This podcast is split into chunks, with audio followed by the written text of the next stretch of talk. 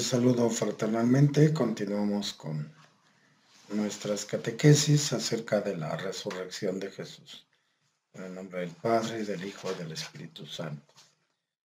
Vamos a ver cómo los primeros cristianos viven convencidos de que Jesús ha sido resucitado por Dios. Pero, ¿qué significa esto para aquellos hombres? ¿Qué entendían por resurrección de Jesús? ¿Qué querían decir al hablar de Cristo resucitado? Primero que la resurrección de Jesús no es una vuelta a su vida anterior para volver de nuevo a morir un día de manera ya definitiva. No es una simple reanimación de su cadáver como pudo ser el caso de Lázaro o de la hija de Jairo. La resurrección de Jesús no es como estas resurrecciones. Jesús no regresa a esta vida, sino que entra en la vida definitiva de Dios. Por eso los primeros predicadores dicen que Jesús ha sido exaltado por Dios. Hechos 2.33 y los relatos evangélicos presentan a Jesús viviendo ya una vida que no es la nuestra. Pablo nos dice con claridad que Cristo, resucitado de entre los muertos, ya no muere más porque ahora vive en Dios. Romanos 6, 9, 10. Por eso los cristianos no han entendido nunca la resurrección de Jesús como una supervivencia misteriosa de su alma inmortal. Jesús resucitado no es un alma inmortal ni un fantasma. Es un hombre completo, vivo, concreto, que ha sido, ha sido liberado de la muerte con todo lo que constituye su personalidad. Para los primeros creyentes, a este Jesús resucitado que ha alcanzado ahora toda la plenitud de la vida, no puede faltar no le puede faltar cuerpo. Por eso los primeros cristianos no describen nunca la resurrección de Jesús como una operación prodigiosa en la que el cuerpo y el alma de Jesús han vuelto a unirse para siempre. Su atención se centra en el gesto creador de Dios que ha revelado al muerto, que ha levantado al muerto Jesús a la vida. La resurrección de Jesús no es un nuevo prodigio, sino una intervención creadora de Dios.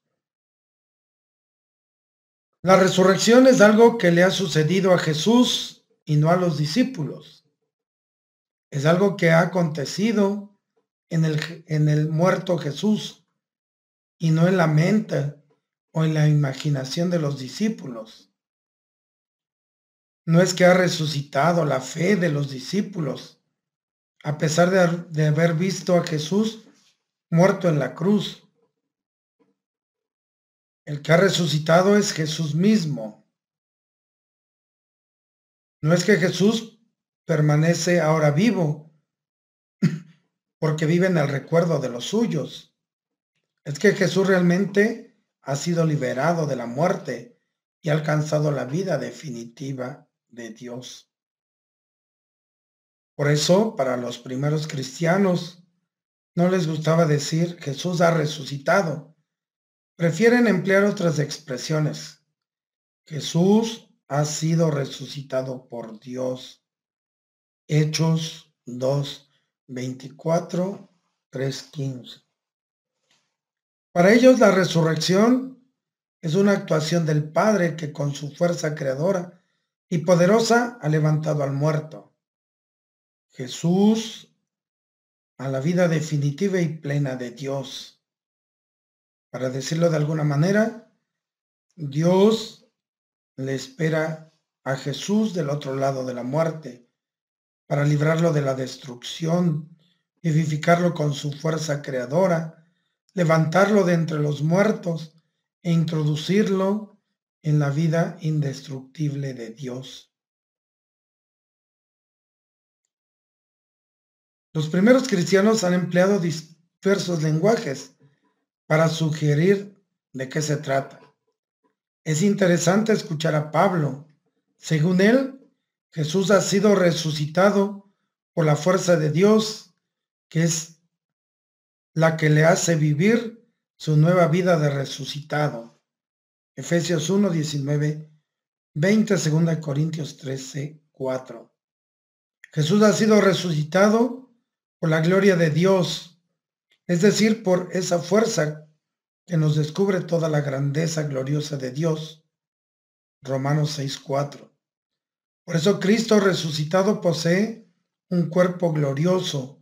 Filipenses 3:21 que no significa un, un cuerpo luminoso, majestuoso, sino una personalidad llena de la fuerza transformadora de Dios. Jesús ha sido resucitado por el Espíritu de Dios, es decir, por su aliento creador. Romanos 8:11. Por eso Cristo resucitado posee un cuerpo espiritual. Primera de Corintios 15, 35, 49 que eso no significa un cuerpo inmaterial, inmaterial, etéreo e invisible, sino una personalidad penetrada por el aliento vital y creador de Dios. Este paso de Jesús de la muerte a la vida definitiva es un acontecimiento que desborda esta vida en que nosotros nos movemos por eso no podemos constatar y observar como hacemos con tantos otros acontecimientos que suceden entre nosotros. Pero es un hecho real que ha sucedido. Más aún, para los creyentes, es el acontecimiento más real, importante y decisivo que ha sucedido en la historia de la humanidad. Por eso, la resurrección es el punto de partida para descubrir a Cristo. A partir de la resurrección y de su luz, los primeros creyentes volvieron a recordar la actuación y el mensaje de Jesús. Reflexionaron sobre su vida y su muerte. Fueron descubriendo la verdadera personalidad de Jesucristo.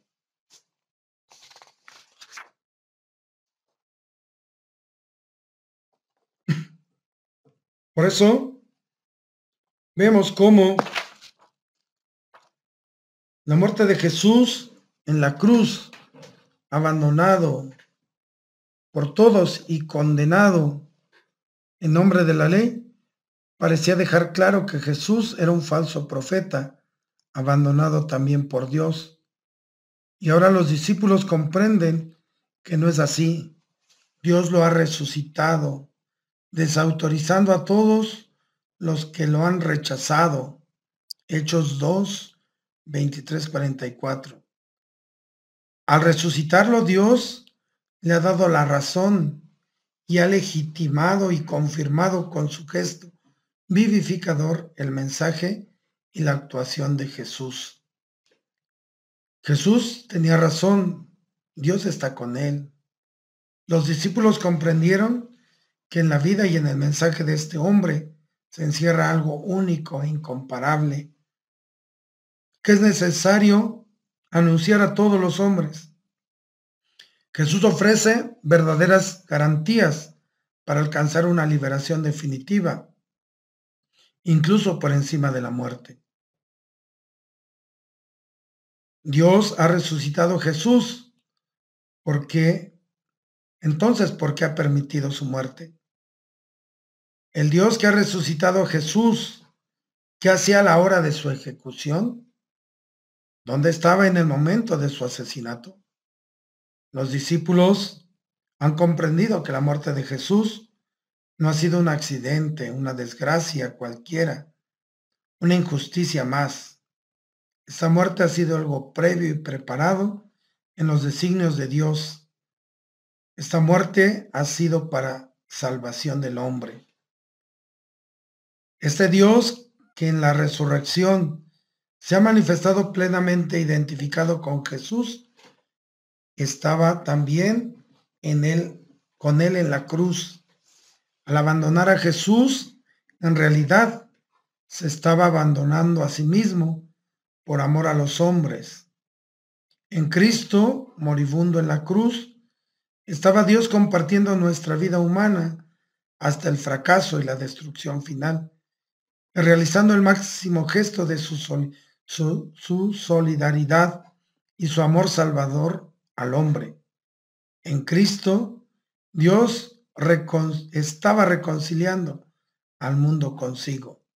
Segunda de Corintios 5:19. Por eso, si Jesús ha sido resucitado por Dios, los discípulos comprenden que no deben seguir esperando a ningún otro Mesías. las promesas que Dios han encontrado ya su cumplimiento en Jesús. Es Jesús el Mesías esperado, pero lo es de una manera que ha rebasado todas las esperanzas del pueblo. En este Mesías resucitado se encierra algo inesperado. La muerte de Jesús ha dejado claro que el Mesías es un hombre débil, mortal como nosotros. La muerte nos iguala a todos, y si Jesús ha muerto quiere decir que es un hombre como todos nosotros. Pero la resurrección nos descubre en Jesús algo nuevo que ciertamente Israel no esperaba. Si Jesús ha resucitado, quiere decir que es un hombre que vive en relación única con Dios. En Jesús hay algo que no se puede encontrar en los demás hombres. A partir de la resurrección, los discípulos descubrirán cada vez con más claridad que Dios estaba con él, que Dios en este hombre ha querido compartir nuestra vida humana. La muerte de Jesús no ha sido su destrucción, sino su paso a la vida del Padre. Jesús estuvo muerto, pero ahora está vivo. Apocalipsis 1, 17, 18.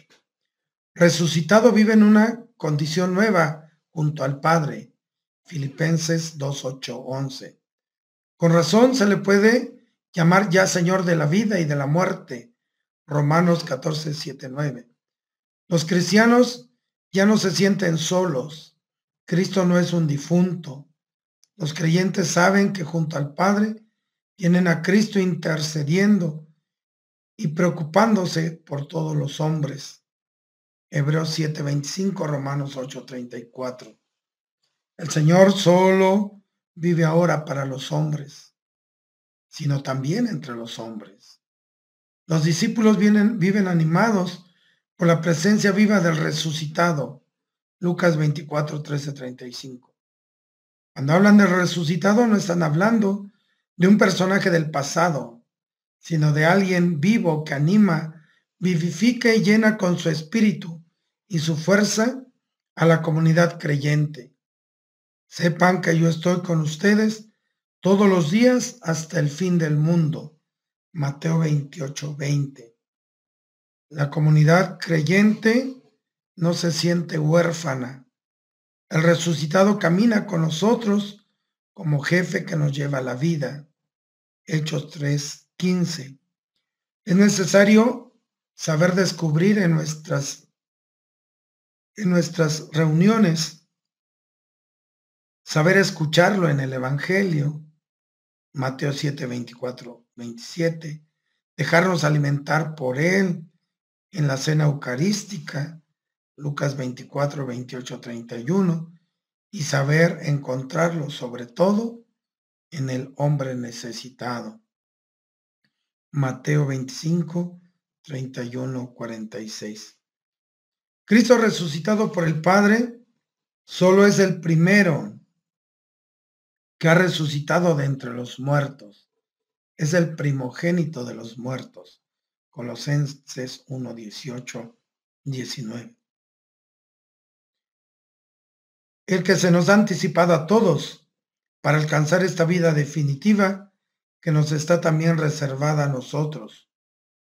Su resurrección es fundamento y garantía de la nuestra. Primera Corintios 15, 20, 23. Uno de los nuestros, un hermano nuestro, Jesús de Nazaret, ha resucitado abriendo una salida a esta vida nuestra que termina finalmente en la muerte. Su resurrección nos abre la posibilidad de alcanzar la liberación última y total. Primera de Corintios 15, 22, Efesios 2, 4, 6. Si vivimos desde Cristo, un día resucitaremos con Él. Dios que resucitó al Señor, también nos resucitará a nosotros por su fuerza. Primera de Corintios 6, 14. Por eso los creyentes en medio de las luchas, los sufrimientos y las dificultades de cada día, ponen su mirada en, la, en el resucitado, que un día volverá a consumar y a llevar a su término todos nuestros esfuerzos de liberación. Y por eso exclamamos, Maranatá, ven Señor Jesús. Apocalipsis 22, 20. Y por eso la resurrección de Cristo es la mejor noticia que pudiéramos recibir los hombres. Ahora sabemos que Dios es incapaz de defraudar las esperanzas del hombre que le invoca como Padre. Dios es alguien con fuerza para vencer la muerte y resucitar todo lo que puede quedar muerto. Segunda de Corintios 1.9, Efesios 1, 18, 20. Dios es alguien que no es está conforme con este mundo injusto en el que los hombres somos capaces de crucificar al mejor hombre que ha pisado nuestra tierra. Dios es alguien empeñado en salvar al hombre por encima de todo, incluso por encima de la muerte. Ya él, ya el mal, la injusticia y la muerte no tienen la última palabra. La vida no es un enigma sin meta ni salida. Conocemos ya de alguna manera el final a esta vida crucificada, vivificada con el Espíritu de Jesús, solo le espera la resurrección. Romanos 8:11. Todos aquellos que luchen por ser cada día más hombres, un día lo serán. Todos aquellos que trabajen por construir un mundo más humano y justo, un día lo conocerán. Todos los que de alguna manera hayan creído en Cristo y hayan vivido con su espíritu, un día sabrán lo que es vivir. Yo soy la resurrección y la vida. El que cree en mí, aunque muera, vivirá. Y todo aquel que vive y cree en mí, no morirá para siempre. ¿Crees tú esto? Juan 11:25. Les invito pues a estudiar los relatos evangélicos de la resurrección de Jesús, tratando de descubrir las enseñanzas para nuestra fe. Marcos 16, Mateo 28, Lucas 24 y Juan 20, 21. Y sin duda preguntarnos, ¿la fe en la resurrección de Jesús puede tener algún interés para un hombre enfrentado a los problemas diarios en nuestra sociedad. ¿Por qué? La fe en Cristo resucitado debe influir concretamente en nuestra visión de la vida.